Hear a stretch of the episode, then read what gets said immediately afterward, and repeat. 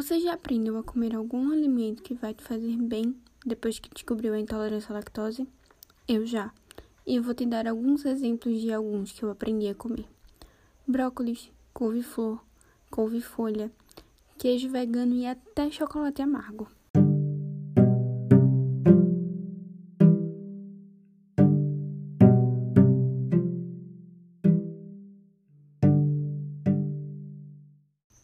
Meu nome é Larissa, eu sou engenheira agrônoma e curso pós-graduação em Ciência e Tecnologia do Alimento. Sou intolerante à lactose há mais de 3 anos e hoje eu estou aqui para te ajudar a entender melhor porque a intolerância à lactose que está em você ou em alguém que você conhece precisa estar acompanhada no seu dia a dia de uma adaptação de paladar.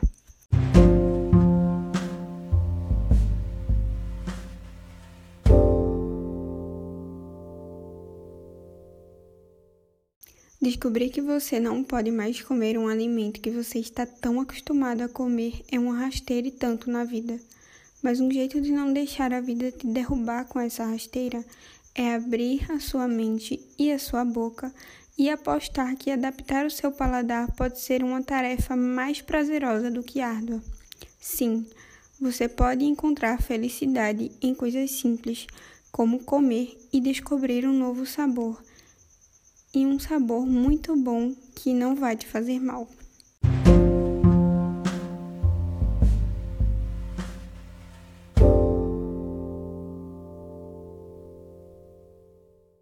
Nesse episódio, eu preciso que vocês entendam aqui três partes primordiais para que a adaptação de paladar possa acontecer de uma forma um pouco mais leve e sem muitos traumas psicológicos. Sim, eu falei traumas psicológicos e não tá errado e nem equivocado.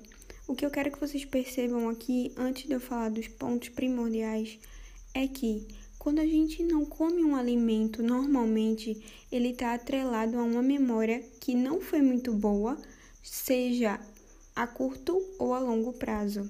É como se funcionasse basicamente como funciona o nojinho no filme Divertidamente.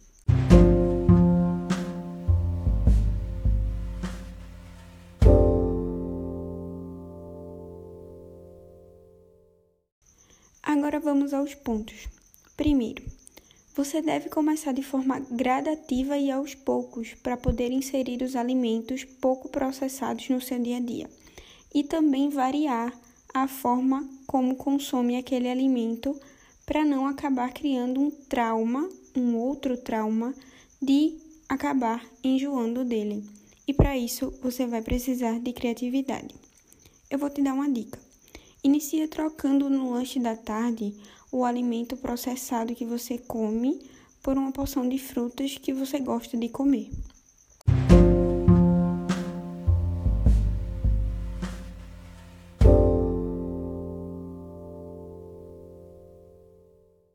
O segundo ponto é sobre a mudança.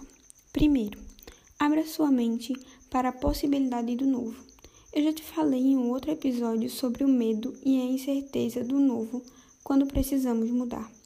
Mas a mudança de coisas que podem e devem ser mudadas, se são para o seu bem, não pode ser encarado pela visão do medo, mas sim pela visão da confiança, tendo fé, principalmente, e saber que essa mudança te fará muito bem. A abertura da mente nesse quesito vai te fazer enxergar a possibilidade da criatividade em saber adaptar tanto o alimento para o seu dia a dia e também para novas descobertas de sabores em um mundo completamente novo. E sabe por quê? Para te responder essa pergunta, eu vou usar um exemplo meu, mas eu preciso que você se observe para responder essa pergunta para você mesma. Então, eu tinha aversão à maioria dos vegetais e legumes. Eu sempre escolhia o biscoito, por exemplo, para lanchar. Mas essa chave só virou na minha vida quando eu abri a minha mente. E foi quando eu abri a minha mente para um mundo de possibilidades que eu poderia criar com os alimentos que eu quisesse. Pode parecer bobo, mas foi um dos meus filmes favoritos que me ensinou isso. Já entendeu qual, não é? Não? Então sua missão é assistir esse filme essa semana ainda. O nome do filme é Ratatouille. Só uma coisa, foca em prestar atenção na parte do alimento. Esquece que é um rato que está cozinhando, por favor. Outra coisa que eu queria que você pensasse com esse exemplo e isso já pula para outro filme, que é o filme de Divertidamente, quando a nojinho é ativada, quando a menina vê um brócolis, é que em sã consciência, hoje, quantas pessoas você conhece que comem brócolis por livre e espontânea vontade? Eu conheço pouquíssimas, de verdade. Mas uma coisa que você pode aprender a fazer é Inserir o brócolis na sua alimentação, só que de uma forma que você não veja, para que aquela sensação de que você está comendo o brócolis não seja uma sensação visível e algumas vezes nem sensorial. É saber que aquela comida que está ali no seu prato é saudável, mesmo que você não esteja vendo. Contudo, tem outro ponto também que eu queria deixar claro: é que Estando no seu prato uma comida saudável, mesmo que você não veja, não te dá a possibilidade de encher o restante do prato de comidas processadas e dizer que isso é uma alimentação saudável. Eu sinto muito em te informar, mas alimentação saudável não é isso.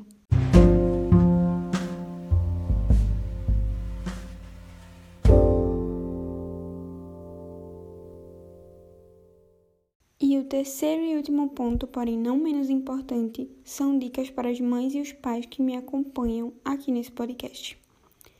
Eu percebi que, por mais complicado que seja e estranho que possa parecer, tentar inserir um alimento desde a fase da infância é muito menos complicado quando a criança te vê comendo o alimento, seja esse alimento na forma como ele é ou em algum preparo que você faça. E sabe por quê? Porque as crianças seguem exemplos. Elas muito dificilmente farão apenas o que você manda ou pede. Elas copiam muito mais do que obedecem. E como você pode observar isso no seu dia a dia? Eu já te respondo. Comece observando as suas ações e veja que o seu filho vai repetir todas elas ou a maioria delas, tanto as boas quanto as ruins. E vendo isso, você pode ou não apenas educar o seu filho, mas educar e adaptar a si mesmo também. Eu sei que teve muita informação nesse episódio, mas eu vou resumir aqui para vocês agora. Abram a mente para um mundo de possibilidades e sejam verdadeiros consigo mesmo. Mas comecem devagar para não gerar traumas que te façam ter a aversão a bons alimentos. E se você é mãe ou pai e quer ver o seu filho mais saudável, comece por você também.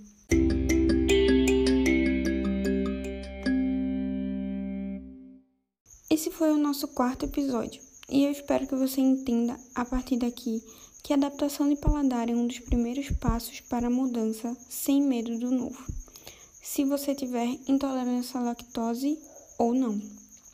Para mais conteúdos informativos, legais e divertidos sobre intolerância à lactose e ciência do alimento, me segue nas minhas redes sociais. O meu user é Larissa Graziella Costa em todas elas. Tem muita dica, receita, vlogs e muito mais no meu Instagram, no canal do YouTube e no TikTok. Beijo, fiquem com Deus e até o próximo episódio.